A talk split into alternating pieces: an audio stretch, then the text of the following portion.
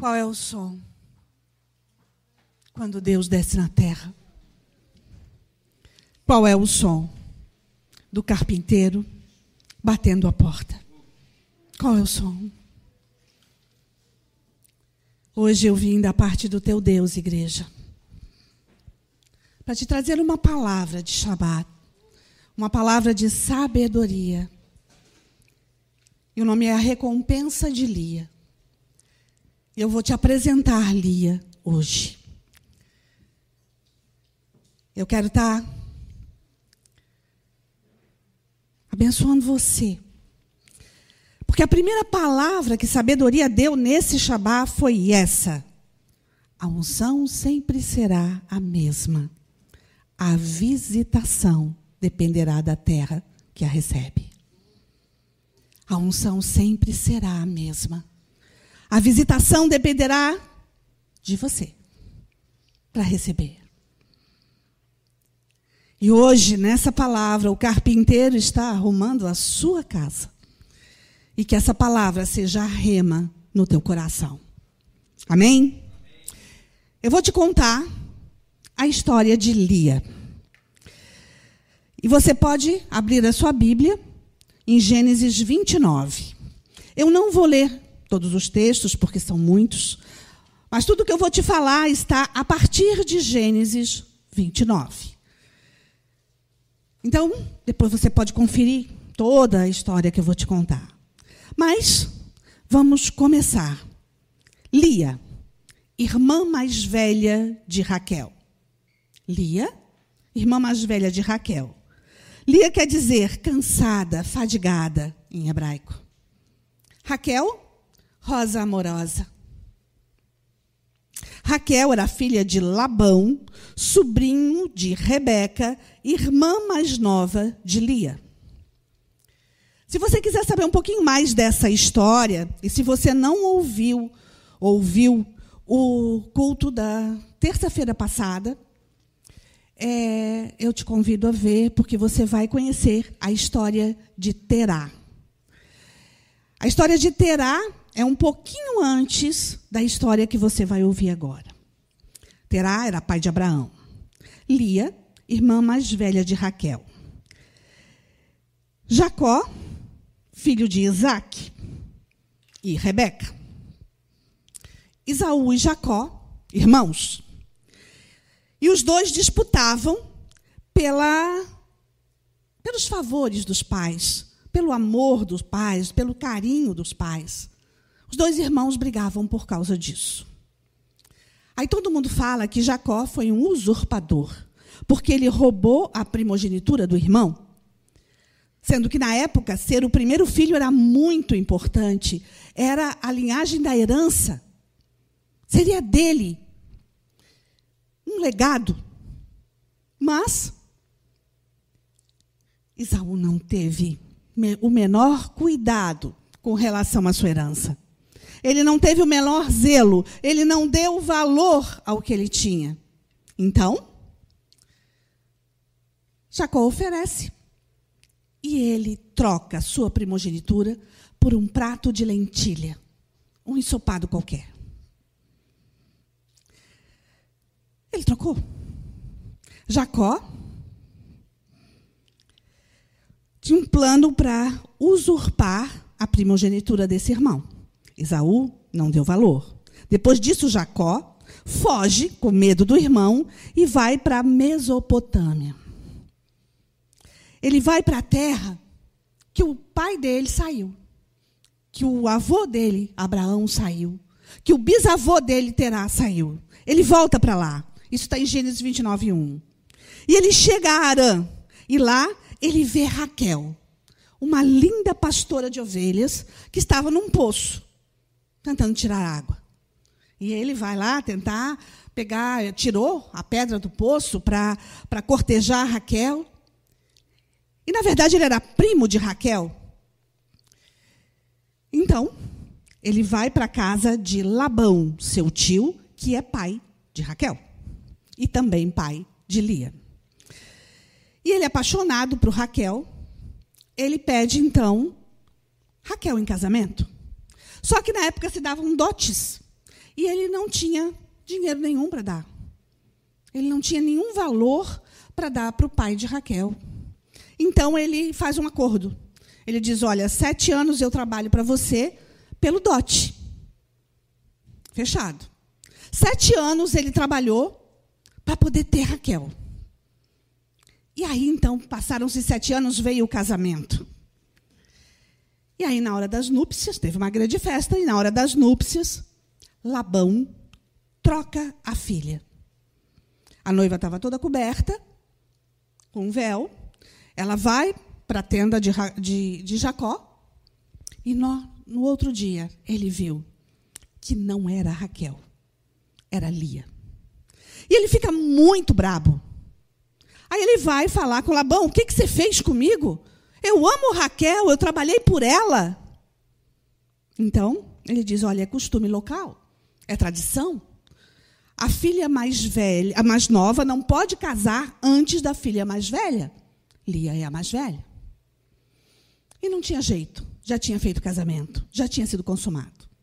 Então ele faz um novo pacto com um novo acordo com o seu sogro Labão e diz: Olha, eu trabalho mais sete anos para ter Raquel. Só que aí, assim, mas eu não vou esperar sete anos. Então, em uma semana, eu me caso, mas eu vou acordar com você. De sete anos eu vou trabalhar para pagar o dote de Raquel. E assim foi feito. Labão diz que para isso ele teria realmente que cumprir isso. Quando é, passaram-se sete anos, é, aí né, ele está livre do, do, compromisso que ele tem com Labão. É, a realidade entre Raquel e Lia foi um campo de guerra. A realidade entre Raquel e Lia, as duas irmãs, foi um campo de guerra. E agora começa a nossa história. A história que sabedoria quer falar com você. A história de Lia, a rejeitada. Raquel era amada de Jacó, mas também era mais humilhada porque ela era estéril. Ela não podia gerar filhos. Lia era rejeitada, mas era abençoada com fertilidade. Então ela começou a se empenhar. Ela deu seis filhos a Jacó. E eu vou dizer o nome desses filhos para você entender essa história. Primeiro filho foi Ruben, que quer dizer: eis aqui um filho. Eis aqui, olha, o meu filho para você, Jacó. Gênesis 29, 32 disse: O Senhor viu a minha infelicidade, agora certamente meu marido me amará. Eu dei um filho para ele. Mas não adiantou. Aí ela teve o segundo filho, Simeão. Porque o Senhor viu que sou desprezada, me deu esse filho. Então o nome dele vai ser Simeão. O Senhor ouviu. Versículo 33, isso. Mas não adiantou. Aí ela deu o terceiro filho a ele, Levi, que quer dizer união. E ela diz: Agora finalmente meu marido vai se apegar a mim. Não aconteceu. Aí veio o quarto filho, Judá. Yahudá. É uma expressão de agradecimento a Deus. Desta vez eu vou louvar o Senhor. Vai dar certo. Mas não deu. Capítulo 30 de Gênesis, igreja. Quando Raquel viu que não dava filhos a Jacó, ela disse: Dá-me filhos, senão eu morro. Hum. E Jacó disse assim: Você está doida? Acaso eu sou Deus para te dar filhos? Eu estou tendo filho lá com a tua irmã. O problema é seu, você não pode gerar filhos. E ela ficou arrasada. Então ela teve a brilhante ideia, a mesma ideia de Sara, o jeitinho de Sara. Ela pega uma serva dela, entrega a Abraão para que ela tivesse filhos com Abraão e esses filhos ela pudesse criar. Então ela teria pelo menos filhos adotivos. E foi o que aconteceu. 32. Jacó ficou irritado com ela. 3. Ela então entrou entregou a sua serva, Bila, para que Jacó tivesse filhos com ela. Bila quer dizer hesitante. Bila teve um filho que Raquel deu o nome de Dan, o primeiro filho. Dai-me a terra, a cidade, dai-me o campo. Agora eu consegui, eu tenho filho. Aí ela dá de novo Bila para ele, e ela tem Naphtali, que quer dizer a minha luta. Tive grande luta com minha irmã e venci. Gênesis 30, 17, 18. Lia engravidou outra vez. Quinto filho, Zebulon, que quer dizer dádiva. Versículo 19. Agora meu marido me tratará melhor. Agora vai dar certo. Não deu. Sexto filho, Zebulon, dádiva. Agora meu marido vai me amar. Hum. Não deu. Aí ela teve uma outra filha chamada Diná, que quer dizer julgada. Versículo 23. Deus lembrou-se então de Raquel. Ouviu o seu clamor. Aquele, dá-me filho, senão eu morro. Tirou a sua humilhação e Raquel engravida. Primeiro filho legítimo de Raquel, José. Aquele do Egito, José. Jacó foge de Labão, sai depois de cumprir tudo, volta para as terras de Canaã, volta para as terras de Israel. No caminho, a história acontece. Ele luta com Deus, ele pendura no anjo e ele diz: Eu não vou sair daqui se eu não ganhar a minha bênção. Ele é perseverante nisso. Ele é ferido na coxa, mas ele ganha a bênção. E ele se torna Israel. E aquele lugar onde tudo aconteceu, ele chama de Peniel. Lugar que é a face de Deus. Ele falou em Peniel face a face com Deus. Gênesis 35, 19.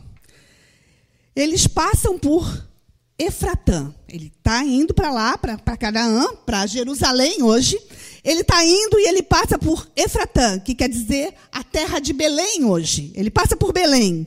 E lá Raquel dá a luz ao seu segundo filho legítimo, Benjamim, o filho da minha aflição. E ali já a Raquel morre.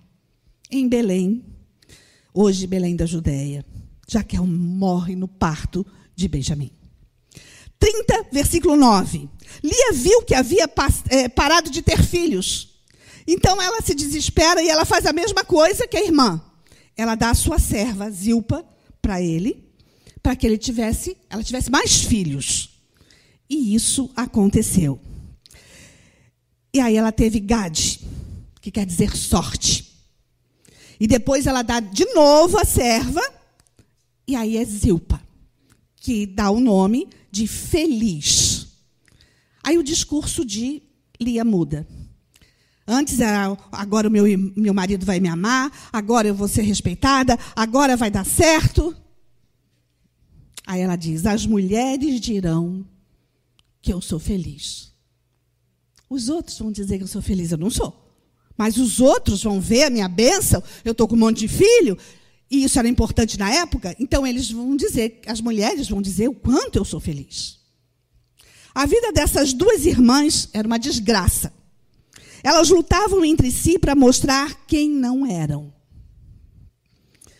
E lutavam por um homem, Jacó. Jacó era o escolhido de Deus para a formação de um povo ao qual o Senhor chama de seu, o povo de Israel. Dos filhos de Jacó, nasceram as doze tribos de Israel e foram estabelecidas. Dos filhos dessas mulheres, quatro mulheres, nasceram as doze tribos de Israel. O Deus de Abraão, Isaac e Jacó. Era propósito de Deus. Deus deu uma promessa a Abraão. Lembra da promessa? As estrelas do céu, as areia, a areia do mar, ninguém pode contar, assim será a tua descendência. Então Jacó continua a história de Abraão. Ele é da descendência de Abraão e ele continua a sua história. Então, Mateus 1,2 diz assim: Abraão gerou Isaac, Isaac gerou Jacó, Jacó gerou Judá e seus irmãos. Versículo 6. Jessé gerou o rei Davi, Davi gerou Salomão. Versículo 16. Jacó gerou José, marido de Maria, ao qual nasceu Jesus Cristo, o Salvador. Você está vendo a descendência toda? Sabe por quê? Porque Deus é um Deus de promessas. Deus disse a Abraão que isso ia acontecer, que a descendência dele invadiria a terra. E aconteceu. Mas e como fica Lia nisso? Versículo 17. Assim, ao todo, houve quatro gerações de Abraão até Davi, e 28 gerações de Davi até Cristo. Total, 42 gerações. Se nós formos contar 100 anos, 400 anos. 400 anos para que Lia tivesse alguma recompensa. 400 anos para que da raiz dela nascesse o Salvador. Nós cantamos o leão de Judá. Sabe por que o leão de Judá? Porque ele é da descendência de Judá, filho de Lia. Leão de Judá, raiz de Davi. Davi também foi dessa descendência. Propósito. Propósito. Guarda essa palavra no teu coração. Propósito. Deus tinha um propósito e ele não volta atrás no seu propósito. Agora eu posso impedir o propósito de Deus. Se tivéssemos a revelação do propósito, não sofreríamos tanto no caminho. Lia, a esposa rejeitada. Raquel, a esposa amada, mas humilhada. Bila, a serva usada. Zilpa, a serva substituta. Quatro mulher, mulheres usadas por Deus para a formação do povo de Israel. E a recompensa de Lia foi que não foi Raquel, a primeira esposa. Não foi Raquel aonde se cumpriria toda a promessa. Não foi Raquel que foi enterrado com o amado Jacó. Foi Lia. Raquel morreu em Belém e ficou em Belém. E na cidade de Mequipela, hoje o Hebron, ao túmulo dos patriarcas Abraão e Sara, Isaac e Rebeca, Jacó e Lia. Deus honrou Lia. A promessa que Deus fez a Abraão, Deus honrou Lia. Mas, pastora, que desgraça de vida que ela teve. Puxa, só porque ela gerou filhos, ela gerou o propósito de Deus. Ela não gerou apenas filhos, ela gerou o sonho de Deus. Ela gerou a promessa, Yeshua Hamashia. Não há honra maior da descendência desta mulher rejeitada. Nasceu o teu Salvador, Cristo, o Senhor. Abraão, pai de Isaac. Isaac, pai de Jacó. Isaac, filho de um grande homem. E pai de um grande homem. Isaac está entre a promessa de Abraão e o cumprimento da promessa em Jacó, Israel. Seria preciso tempo para se cumprir essa promessa. E Deus está falando com você: não seja imediatista. Você tem uma promessa? Não seja imediatista. Pode levar muito tempo, mas Ele é Deus. Ele não é homem para mentir. Ele vai cumprir a sua promessa. Não desista. Não desista da sua promessa. Por mais que Lia tentasse, ela. Agora meu marido vai me amar? Agora vai dar certo? Agora. Ela podia ter desistido na metade do caminho. E ela não conhecia o propósito, Deus não tinha falado nada para ela. Mas ela continuou. Ela perseverou. E ela gerou uma geração. Se Deus fez a promessa a você, ela se cumprirá. Não importa o tempo que levará, não importa onde ou como, não importa a dor da sua alma para o propósito se cumprir. Você pode entender isso? Que não importa a tua ansiedade, a tua angústia, os teus medos, não importa. O importante é que o propósito se cumpra. E eu, eu sou, te basta. Pastora, mas eu sou, te basta. E a promessa pode demorar tanto que você não vê em vida. Minha sogra, dona Frida, quando ela já estava quase indo, estava bem fraquinha no hospital, eu estava lá com ela e ela disse: Eu tenho uma promessa, que todos os meus filhos se converterão. Mas a sabedoria falou: Mas eu não preciso ver. Todos os filhos vão se salvar. É isso que importa. Eu não preciso ver.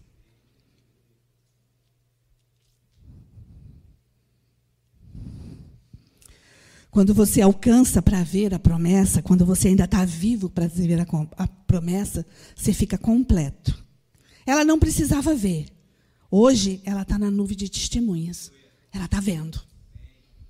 Meu pai teve uma promessa que a sua casa serviria ao Senhor. E o dia de maior emoção para ele foi quando nós estávamos na frente do portão de Jafa, nas muralhas de Jerusalém, fazendo um culto, janeiro de 2020, fazendo um culto, e ele viu a filha dele, o gerro dele, os netos dele e os bisnetos dele adorando Yeshua Hamashia, o Deus de Abraão, Isaac e Jacó. Minha sogra não viu em vida, mas está vendo na, na eternidade. Meu pai viu em vida e a promessa se cumpriu. E a promessa vai se cumprir. E presta atenção então agora, igreja, no que Deus diz a você. A sua herança, a sua descendência será bendita sobre a terra. Essa é a tua promessa. As pessoas conhecerão quem é Deus, o Deus de Israel, através da tua descendência. Ou oh, através dos teus filhos. As futuras gerações conhecerão o Deus de Israel, o Deus de Abraão, de Isaac, de Jacó, através dos teus filhos.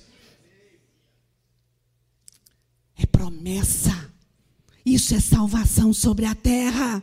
Isso é salvação, isso é propósito. Entenda. No tempo da escravidão, da tribulação, do sofrimento, o Senhor sempre vai mandar um libertador. Sempre será assim. Não vai ser eterno o sofrimento, não vai ser eterna a angústia, não vai ser eterno. A, a, até o que nós estamos passando hoje, como com o Covid, não vai ser eterno. Deus sempre vai mandar um livramento. O Senhor não dá aprovação maior do que nós podemos suportar, diz a palavra. Abraão, Isaac e Jacó, Moisés, Davi, Jesus a promessa foi para Abraão. No tempo da escravidão, Deus manda Moisés. Então o filho de Jacó liberta da escravidão José. José tira o povo. No tempo onde não havia salvação, nasceu Jesus. Lá na tua Bíblia, entre o Novo e o Velho Testamento, também foram 400 anos. 400 anos que Deus se calou sobre a terra, que não houve profecia, que não houve palavra, mas a promessa continua. Deus não quebra a promessa. Ele não quebrou a promessa com Lia. Ele não quebrou. Aconteceu. Ele não quebra promessa. Você nasceu para esse tempo hoje. Não importa se você é rejeitado, humilhado, amado, usado, substituto ou substituído. Não importa. Quando a mão de Deus está sobre alguém, há a ação de Deus sobre a terra. Se a mão de Deus estiver através da tua vida, há ação de Deus sobre a terra. Se a mão de Deus estiver na, na bênção dele, através dos teus filhos, há ação de Deus sobre a terra. Entenda que o propósito é maior do que o teu, da tua compreensão, do teu entendimento, da tua alma, da tua emoção. Quem tem propósito não tem tempo para pensar em si mesmo, nas suas vontades e nos seus prazeres. Há momentos que você vai sentir dor para que o propósito se cumpra. Não importa o que eu estou passando, não importa o que eu estou sentindo, não importa o tamanho da minha tribulação, não importa, eu tenho um propósito. Essa pessoa que está falando com vocês agora tem um propósito. E nem morte, nem vida, nem principado ou potestade, nem altura ou profundidade, nem anjos ou demônios, nada vai me tirar desse propósito. Eu não vou permitir.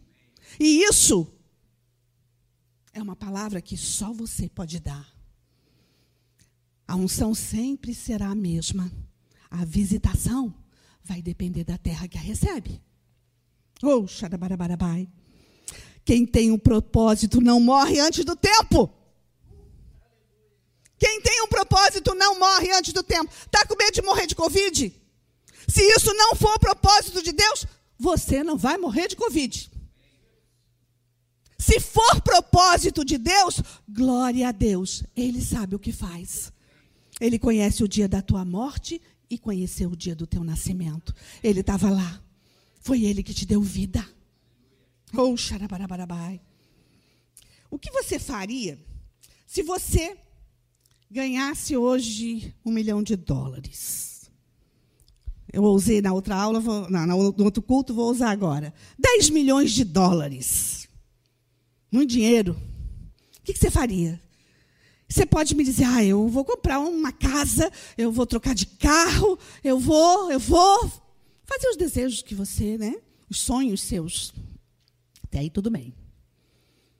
Mas você também pode dizer: eu vou viver de renda, eu vou conhecer o mundo, eu vou me divertir, eu vou é ser feliz. E a pergunta é: e o propósito? Onde é que fica? Querido, o dinheiro não pode te afastar do propósito, mesmo que seja 10 milhões de dólares. E o propósito é maior que 10 milhões de dólares. O propósito é maior do que qualquer quantia sobre a terra. Porque o propósito é promessa. E a promessa você leva para a eternidade. Os bens que você adquirir com os 10 milhões de dólares vão ficar aqui para outros usufruírem. Onde, como, quando Deus quer, é ali que você deve estar o centro da vontade de Deus. Não mude o seu propósito por circunstâncias. Lembra de Esaú e Jacó? Lembra que Esaú trocou por um prato de lentilhas a sua primogenitura, a sua herança? Pois é, Jacó virou Israel. Ele virou Edodita. Uma família. A família de Esaú foi uma família que formou um povo que eram os Edonitas. Onde estão os Edonitas hoje? Exterminados da terra. Não sobrou um para contar a história porque ele fugiu do seu propósito. E toda a sua descendência foi eliminada. Quando você tem um propósito em Deus, você terá credibilidade. As pessoas irão te ouvir. Sabe por que você está sentado aqui me ouvindo? Sabe por que você está aí do outro lado da tela ouvindo? Porque eu tenho um propósito e eu vou cumprir esse propósito, e não é por mim, é por Ele. Você está entendendo? É Deus falando com você. Assume o teu propósito. Não troca ele por um ensopado qualquer. Não troca ele por um prato de lentilha. Assume o teu propósito. Existe uma esperança, existe uma promessa sobre a sua vida. E o Senhor disse: a tua descendência vai não só encher a terra, mas as pessoas vão conhecer o Deus de Abraão, Isaac e Jacó. As pessoas vão adorar Yeshua Hamashia através dos teus filhos e dos teus netos, se você permanecer no propósito. Não larga a tua promessa por qualquer coisa. Não larga. Há momentos que você vai sentir dor para o propósito se cumprir. Ter propósito não é viver uma vida de flores, mas de frutos. O tempo da promessa chegou, igreja. Olha o que o Senhor fala para você. Se você não for fiel e crer na promessa, você mata o propósito. A maioria das coisas que acontecem em sua vida, você nem escolheu. Mas as coisas que você escolheu, pode estar dentro ou não do propósito de Deus. E isso vai determinar o teu futuro. Muitas pessoas não sabem que estão sendo usadas por Deus para te treinar. Elas te oprimem, elas te julgam, elas te fazem sofrer, elas te rejeitam, te substituem. E elas nem sabem. Porque elas fazem parte do propósito de Deus para o carpinteiro arrumar a casa. Você está entendendo? A gente canta e acha que é só uma música, é só uma letra bonita. O carpinteiro quer arrumar a casa. E qual é o som do Espírito de Deus sobre a tua vida hoje? Que voz você está ouvindo hoje? E o Senhor está te dizendo: te apega na promessa, eu te dei promessa, eu sou, e eu sou, te basto. O diabo, ele vai sempre te acusar. Sempre. Mas ele sempre vai dizer o que você fez. Sabe aquele dia? E ele acusa o teu pecado. Você fez isso, eu vi. Você fez isso. Porque ele conhece o teu passado. Mas ele não conhece o teu futuro. O futuro pertence ao Senhor e a tua determinação vai fazer com que ele saia como um gato assustado, sujo, nojento, que é isso que ele é. E é essa palavra que você tem que dar para ele. Sai daqui agora, em nome do meu Senhor. Tu não vais me acusar, porque ele morreu por mim e há salvação para o meu pecado. Há redenção para o meu pecado. E o meu futuro pertence ao Senhor. E aí, sabe o que, que ele faz com você? Ele te mergulha na graça. Quando a voz de Deus fala com você, tudo muda. O inferno treme. Se você obedecer e caminhar no propósito, você achará a promessa. Não perca um dia sequer da sua vida sem caminhar nele. Não resbale o teu pé nem para a direita nem para a esquerda. Ele te levará para um tempo de excelência, graça e honra. Oh, xarabarabai. Se você não cumprir o seu propósito, uma geração inteira se perde. Se você não cumprir o seu propósito, uma geração inteira se perde. Ou duas gerações, ou três gerações. Os teus filhos, os teus netos, os teus bisnetos e as crianças da tua igreja onde os jovens, os adolescentes estavam aqui num retiro. E foi muito bom. Foi tremendo. Oraram, cantaram, ficaram juntos, tiveram comunhão, saíram todos muito felizes. Se aqueles que estavam responsáveis por esse retiro não tivessem aqui cumprido o seu propósito, isso não aconteceria. Ah, então não, não teria um retiro não teria uma geração adorando Yeshua Hamashia. Não teria uma geração futura que vai continuar proclamando a palavra de verdade.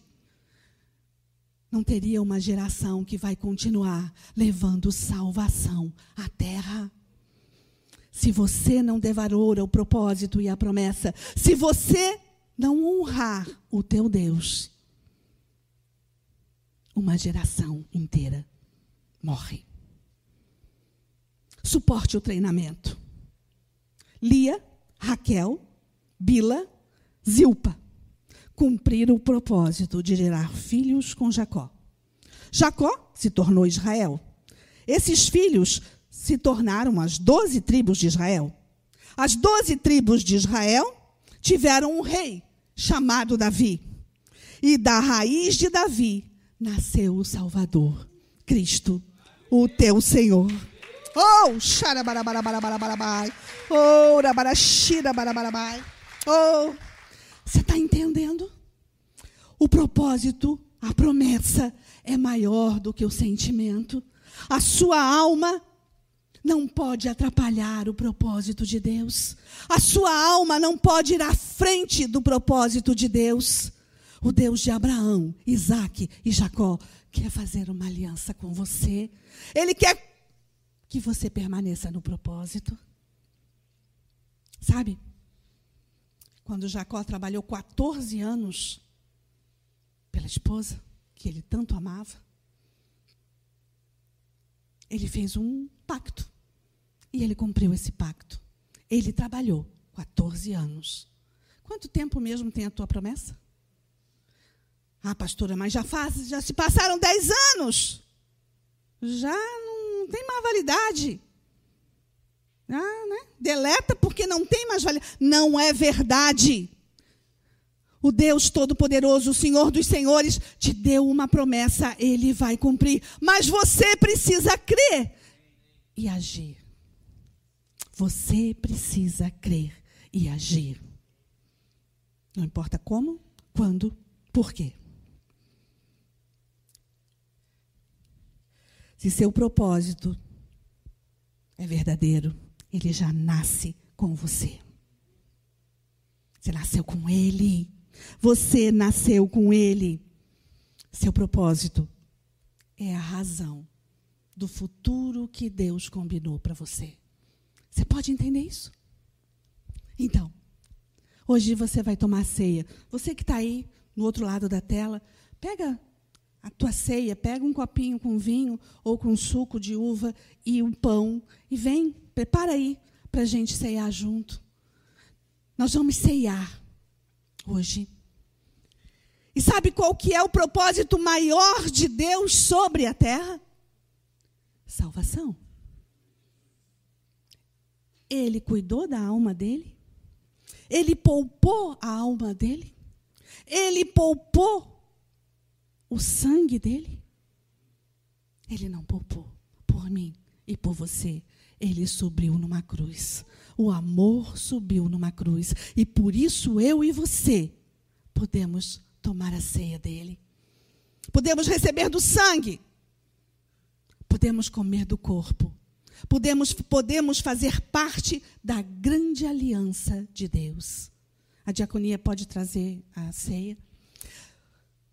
Fazendo parte da grande aliança de Deus.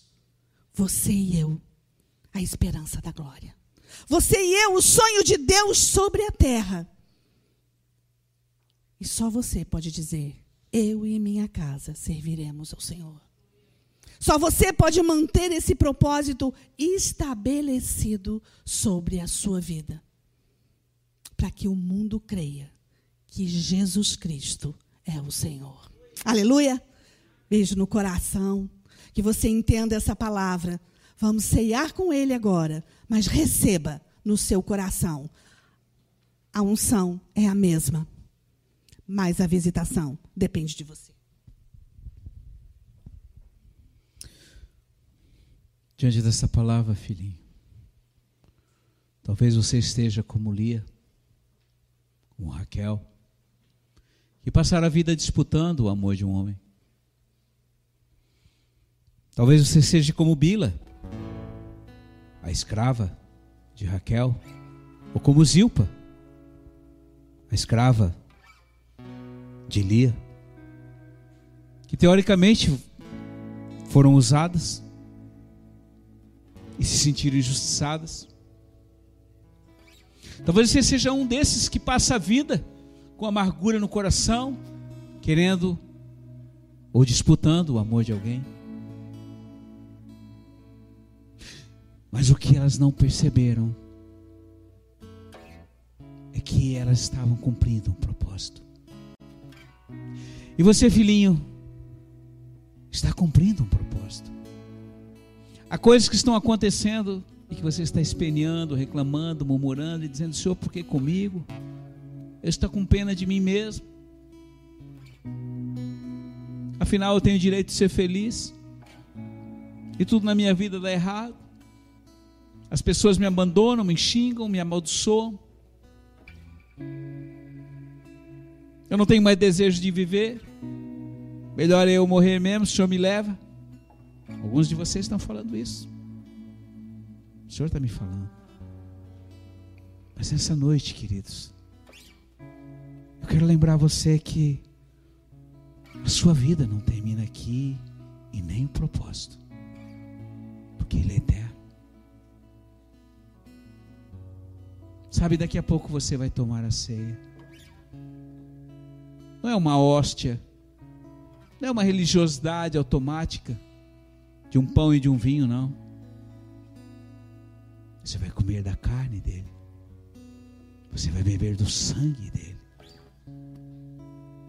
alguém que foi torturado e não teve pena de si mesmo, mas cujo propósito foi até o fim, para que eu e você pudéssemos ter vida.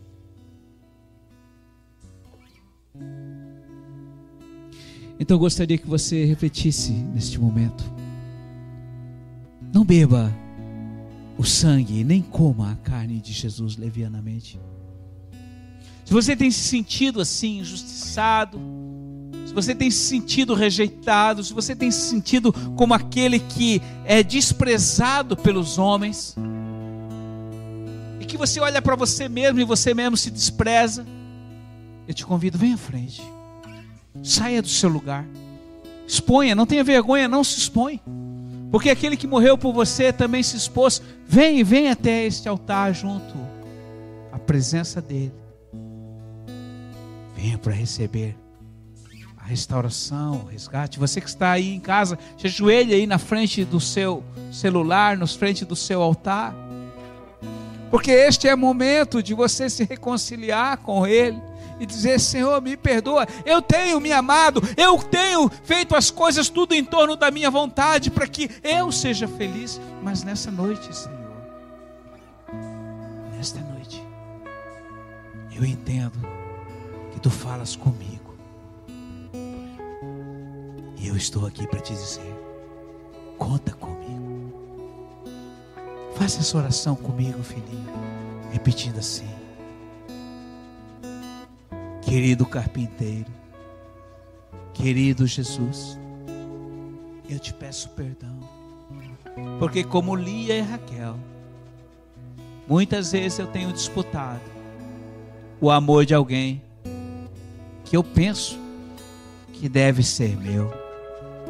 Eu tenho disputado com meus irmãos, com os meus filhos, com a minha esposa, com meu marido, com meu chefe, com quem está tão próximo de mim, que tu colocaste, Senhor. Me perdoa. Hoje eu entendo que tudo faz parte do teu propósito na minha vida, que é eterno. Me perdoa, Jesus. Hoje eu entendo que há uma geração após mim que tu desejas efetuar para que através dela tu venhas. Então eu estou aqui, Senhor. Me perdoa. Me restaura em ti. Eu me arrependo, Senhor, das minhas transgressões e dos meus pecados. Amém. Pai, eu abençoo o pão e o vinho e eu declaro o sangue e a carne de Jesus Cristo e que todo aquele que beber nesta noite e comer da tua carne será restaurado e revigorado na sua vida contigo. Eu abençoo, para a glória e a honra do teu nome.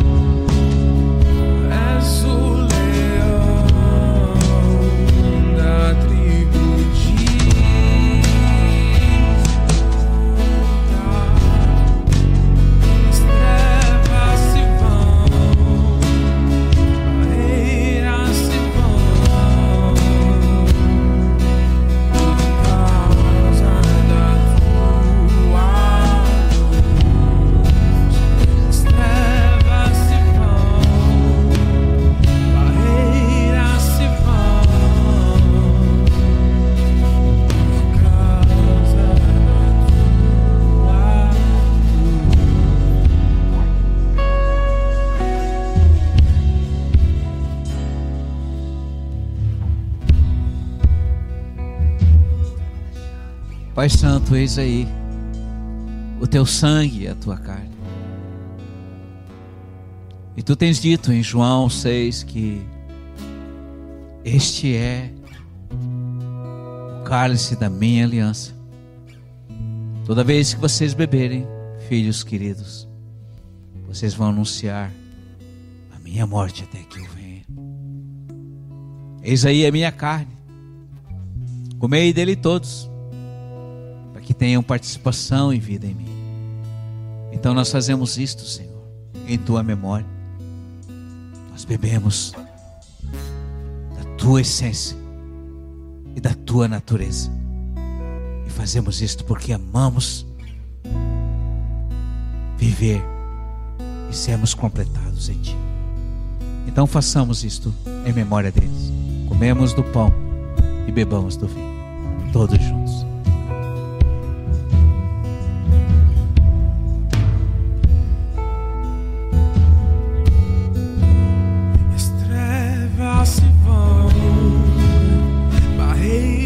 fácil.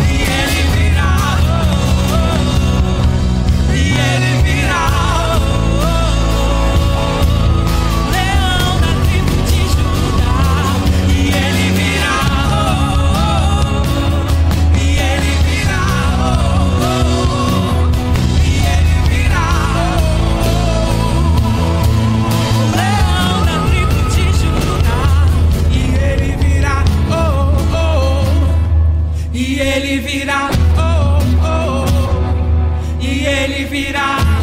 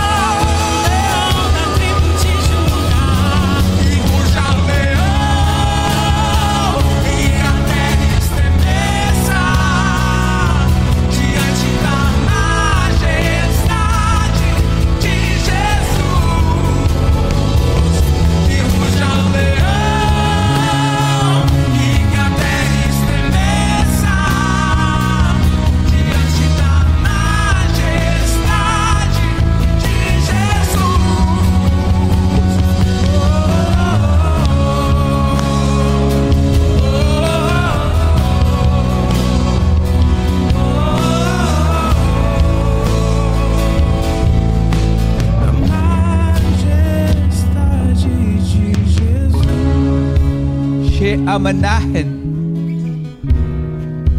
She'amanahen diriabala se istorilava. Juna ambada que estirilahan.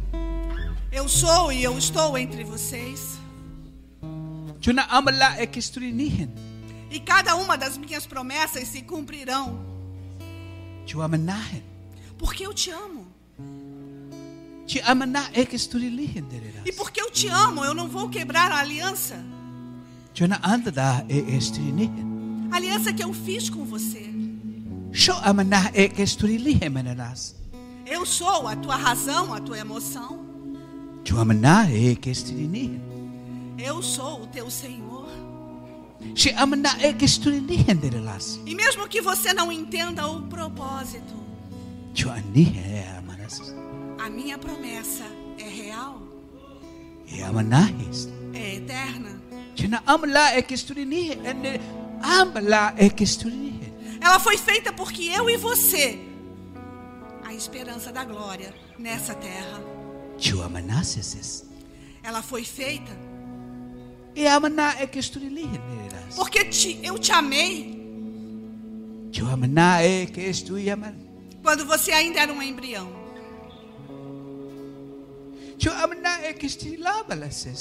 E eu passo a vida te amando. E foi por amor que a salvação aconteceu. E eu vou te amar esturinihen. por toda a eternidade. Então eu te convido sempre, e amanas. vem para mim. Eu quero te abraçar.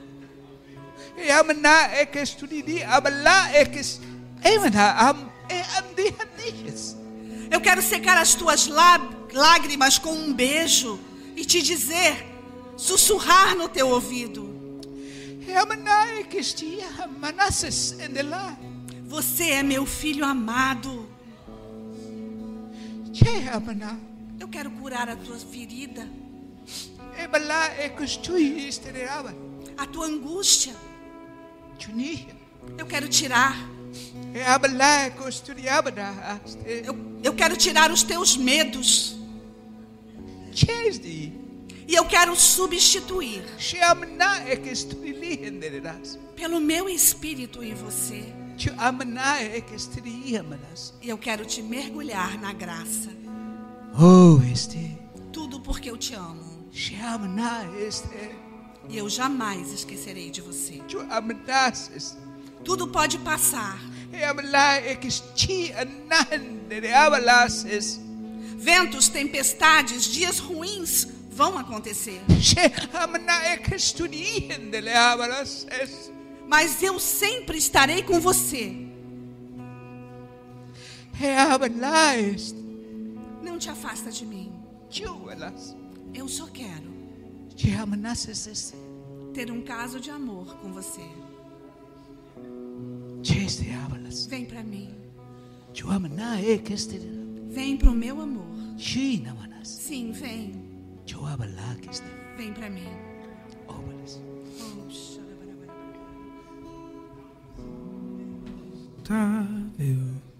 Ele ama a justiça e odeia a iniquidade. O descendente de Davi, o homem mais notável. Ele ama a justiça e odeia a iniquidade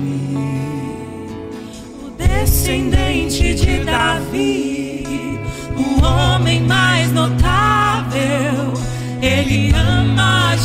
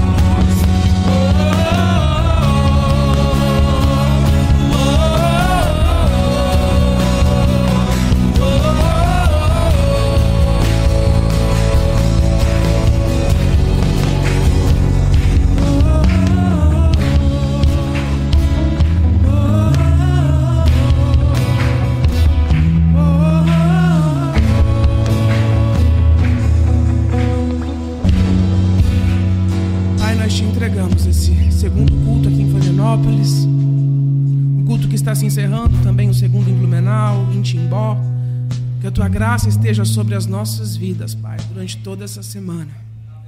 Nós te agradecemos e te entregamos esse culto, Pai. Amém.